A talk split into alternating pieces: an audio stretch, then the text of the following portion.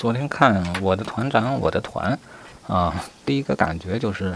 啊，一开始便觉得里面的人物特别的疯狂，每一个都是啊，尤其是迷龙，还有后来出现的那位神经质的团长，啊，连续看了好几集吧。迷龙认了一个老婆之后，这个老婆连同小孩都疯狂的不行。刚开始这种疯狂给人以出人意料的感觉。出人意料未必是不真实，因为我们知道在生活中，他人的言行往往出我们的意料，因此初步的出人意料，偶尔的出人意料反而让人感觉在情理之中。呃，但说实话，看到后来，如果句句话、件件事都出人意料，又让我感觉整个故事太疯狂了一些，过于疯狂便不再真实。当然，整体上原作啊，小说或者这个编剧或者这个台词，还是整体上很欣赏的。啊，也认为他的功力是我所不能企及的啊，尤其在这疯狂的部分，或者说感性的部分，那我只能用我的优势，用我的理性来分析，究竟应该怎样去书写一个故事。从本片中，我至少得到一个收获啊，那就是人的表现是感性与理性综合所得的结果。正常情况下，我们应该是看到人理性的方面较多，但是感性的方面。往往会在人不经意的时候流露出来，啊，或者下意识的嗯显现出来，它几乎是无法避免的，也是让我们觉得人之所以之所以是人，有那样的不可琢磨性，也会让我们觉得更加真实和丰满饱满，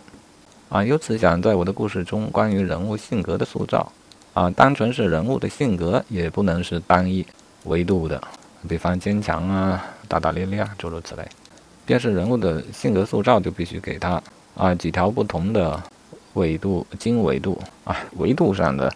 交叉。最简单的例子就是，一个乐观的人，他啊必然也有感性的时候，也有理性的时候，而且这个时间转换经常是不可知的啊。因此呢，可以随机的给他定义何时感性，何时理性啊，也可以从统计学上给他定出一个感性与理性的比例啊。它也可以作为人物性格的一个维度啊，然后其他的性格，你说他们是分别孤立独立的吗？其实也未必，甚至我们可以说每个人的性格，各种各样的潜质都是存在的。嗯，比如乐观、坚定、坚强、虚弱、真诚、虚伪，啊，他们并没有互相的排斥性，啊，只是相互的比例有多少而已，而且他们也没有绝对性，在一个时点。性格也是可能发生转化的，得不细想，今天还得学习。初步就这么想一想，啊，之前所说的把各种性格列出表格来，现在呢至少可以增加一个维度，叫感性或是理性。性格之间的层级是不一样的，会导致这些性格之间的关系也会有不同。他们可能是并列啊，可能是互斥的啊，也不能说没有互斥的。乐观与悲观就是很典型的互斥，只是我的意思是一个人。若说他乐观，那也只是统计学上乐观占的部分更大一些啊，也不意味着他并没有悲观的部分。当一个乐观的人产生了悲观啊，我不知道这是因为客观事件引起的呢，还是因为他内心主观的意识所导致的呢？还是说按某个比例随机的发生的呢？啊，这些将来都可以考虑。总之，关于塑造人物形象，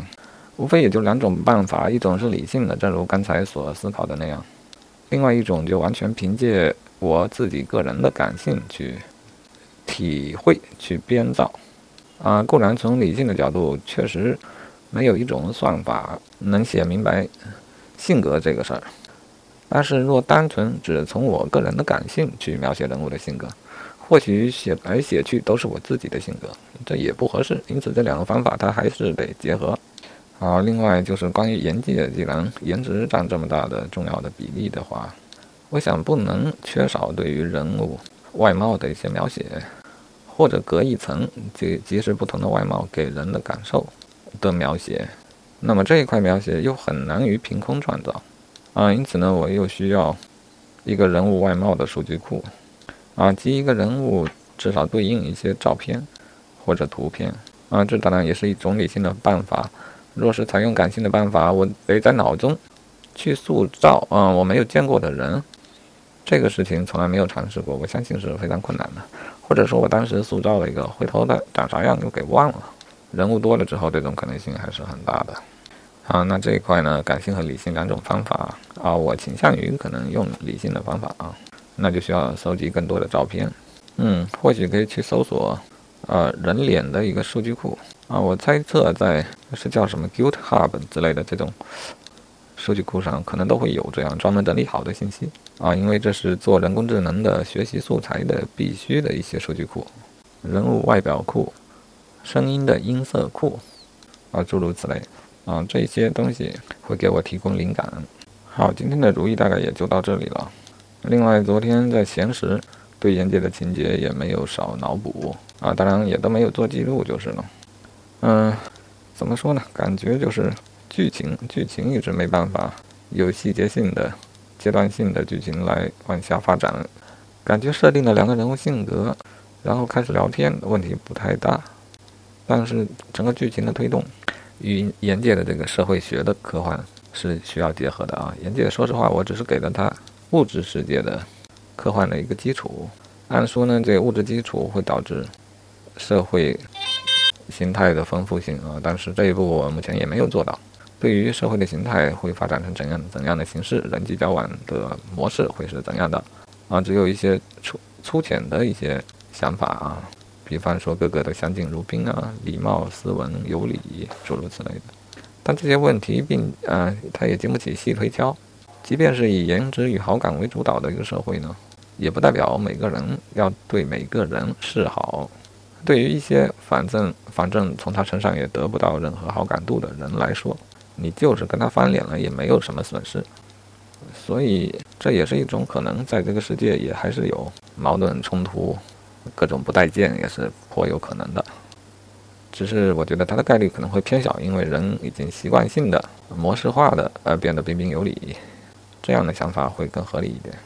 啊，另外关于研呃这个系统的法律啊，至少在是这个是整个系统的法律，应该是适用于沿界的各个世界啊，就是国家吧，各个国家，它是否允许骂人，是否允许打人，是否允许伤害啊，这些其实也还没有考虑细致。算了吧，遗留问题再总结一下啊！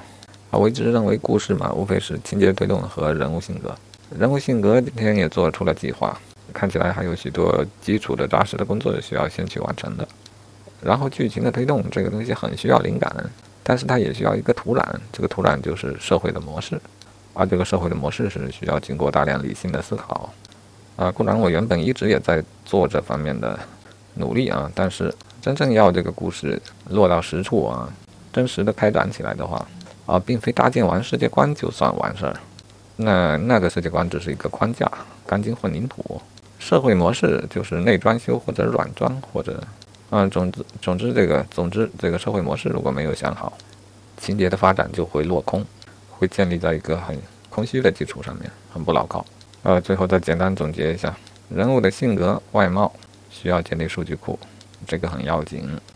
世界观必须继续细化，啊，细化到社会模式，这个也很要紧。在这个基础上再去推动情节，情节可以等待灵感，也可以靠平时的积累，啊，那么平时对于人物性格、对话、段子、剧情